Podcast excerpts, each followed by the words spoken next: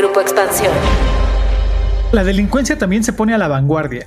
En los últimos meses se ha registrado un aumento de fraudes vía aplicaciones, también conocidos como montadeudas. Se trata de apps que te prometen dinero en minutos sin revisar tu historial de crédito.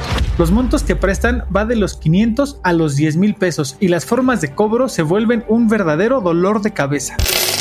Cuéntame de economía. La actualidad de la vida económica de México y el mundo sin tanto rollo. Cuéntame de economía.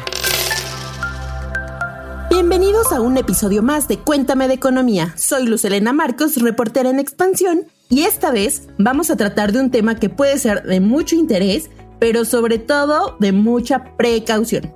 Se trata de fraudes digitales, mejor conocidos como montadeudas.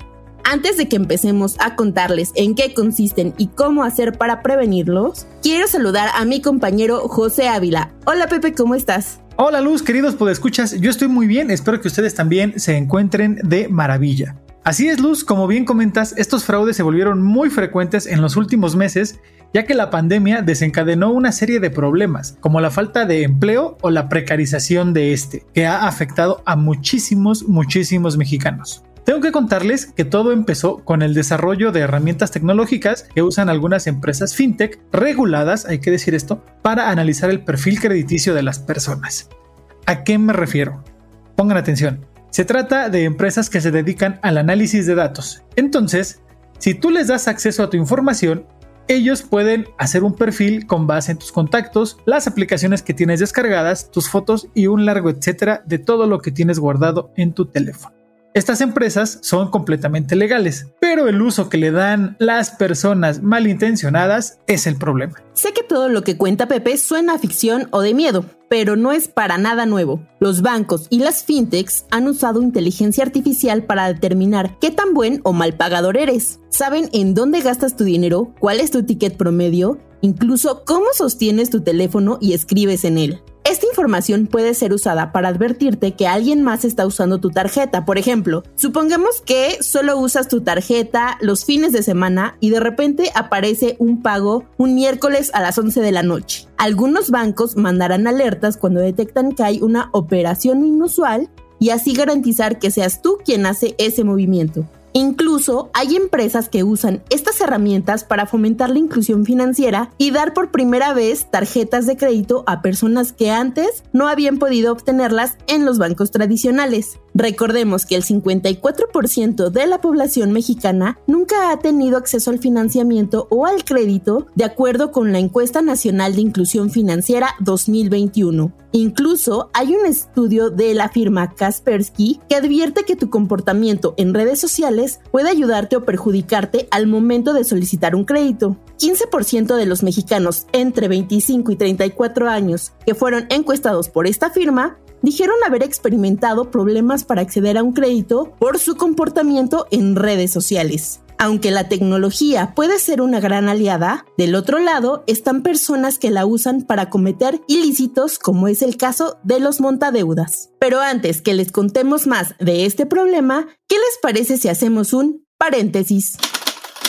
Paréntesis. Series, documentales, libros, películas, música, videos, exposiciones, foros y mucho más, pero siempre de economía. Hola amigos de Cuéntame de Economía, mi nombre es Mónica Alfaro y soy productora de podcast en expansión y les traigo la recomendación de esta semana. Su nombre es White Hot, The Rise and Fall of Abercrombie Fitch, un documental que en español se llama En el Blanco. Se trata de una pieza dirigida por Aliston Clayman, en donde cuenta la historia de esta marca de ropa que fue muy famosa en los 90 y principios de los años 2000. Por esa época, todos los jóvenes estadounidenses querían usar una prenda de esta marca, así que se forraron de lana. Pero empezaron a tener problemas cuando llegaron las demandas. Les cuento un poco más. A través de distintos testimoniales, con muchos exmodelos, ex empleados, incluidos algunos ejecutivos, White Hot habla de las prácticas que con Mike Jeffries como CEO llevaron a Abercrombie Fitch a la cima de la cultura pop y cómo, por esas mismas prácticas, la empresa se vio envuelta en varios escándalos. Les adelanto un poco más. Esa imagen de la marca totalmente estadounidense comenzó a desvanecerse cuando salió a la luz la controversia sobre su comercialización excluyente y contratación discriminatoria a cualquier persona que no cubriera el 100% del estereotipo de clase privilegiada y blanca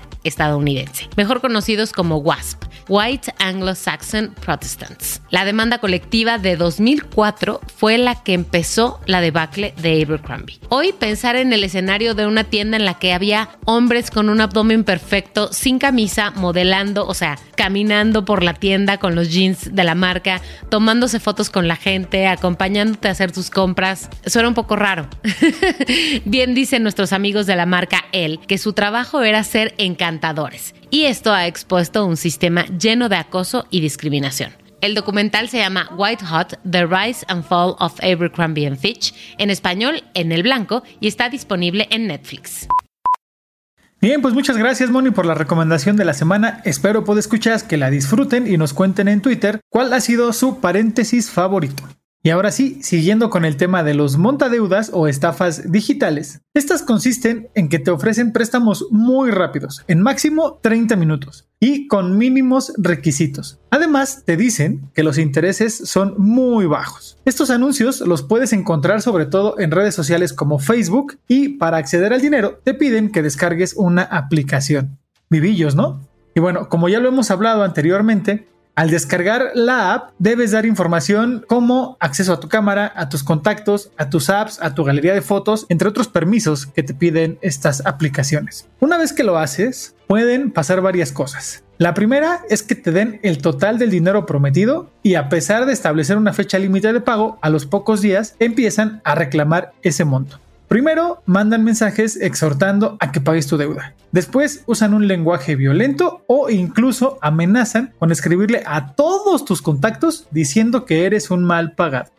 Como muchas personas no quieren quedar mal con sus familiares, amigos o conocidos de trabajo, van dando dinero para que dejen de molestarlos. Pero hay casos donde los defraudadores mandan imágenes violentas como personas heridas de bala para motivarte a que pagues. Rudo, ¿no? Y bueno, pues de esta forma, y ya con un buen susto de por medio, los estafadores empezarán a cobrar con intereses muy, muy elevados. Algunas veces cobran hasta 10 veces más de lo que te prestaron. Es un tema bastante complejo, Pepe, pero hay un tema importante. Porque hay empresas que sí son legales, es decir, están avaladas por la Conducef y la Comisión Nacional Bancaria de Valores. Entonces, si ustedes quieren pedir un crédito, la recomendación es que primero revisen si aparecen en el sistema de registro de prestadores de servicios financieros, también conocido como CIPRES, de la Conducef. Si la empresa que te ofrece dinero se encuentra en esta lista, puedes tener la certeza que es legal y en caso de algún problema podrán apoyarte. En este caso será la Conducef. Pero bueno, algunos delincuentes han encontrado la forma de engañar a las personas y también cambian ligeramente el nombre de una empresa. Por ejemplo, el Consejo Ciudadano para la Seguridad y la Justicia ha detectado que hay una empresa llamada OK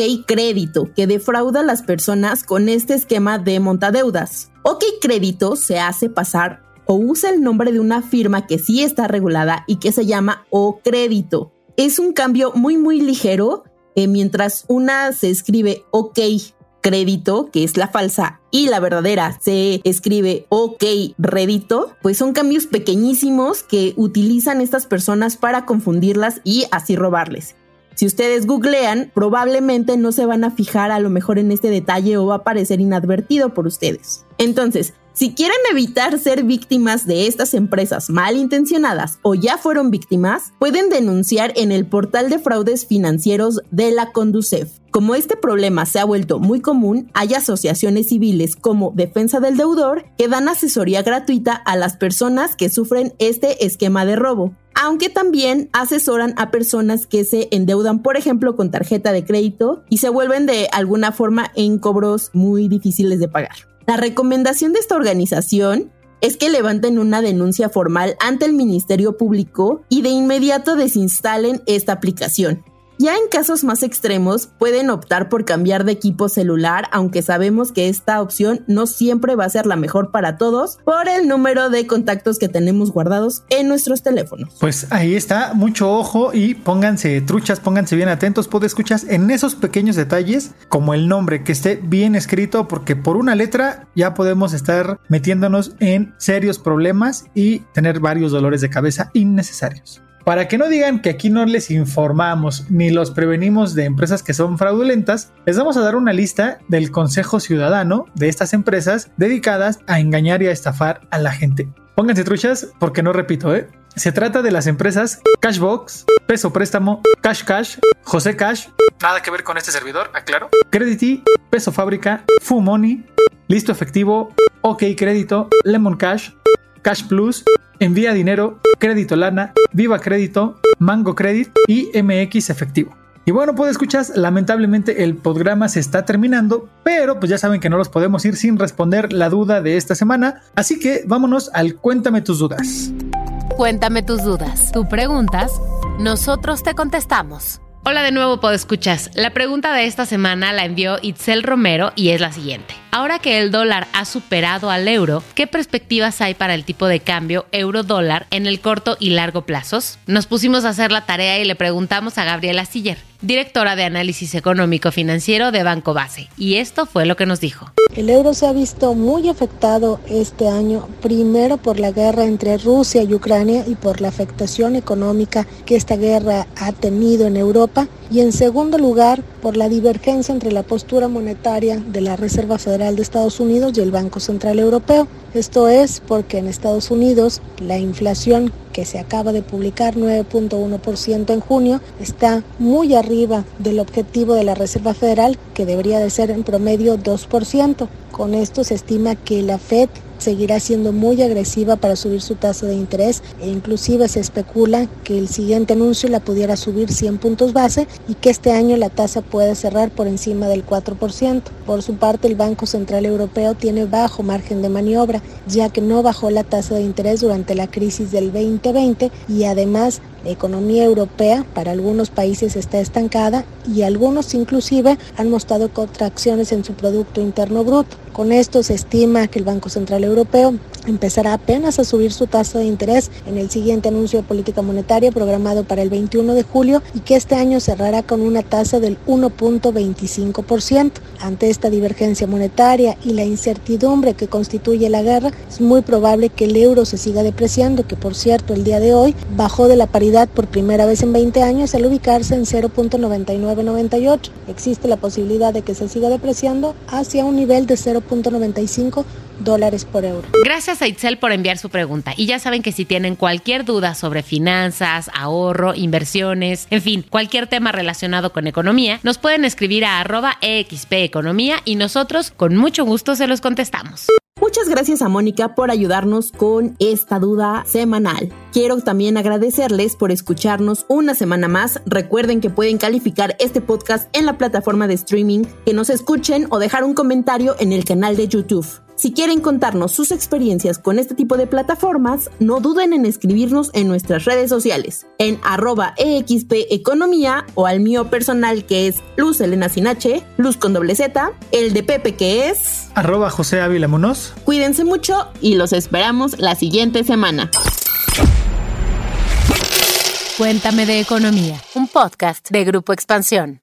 With lucky landslots, you can get lucky just about anywhere. Dearly beloved, we are gathered here today to. Has anyone seen the bride and groom? Sorry, sorry, we're here. We were getting lucky in the limo and we lost track of time. No, Lucky Land Casino, with cash prizes that add up quicker than a guest registry. In that case, I pronounce you lucky. Play for free at LuckyLandSlots.com. Daily bonuses are waiting. No purchase necessary. Void where prohibited by law. 18 plus. Terms and conditions apply. See website for details.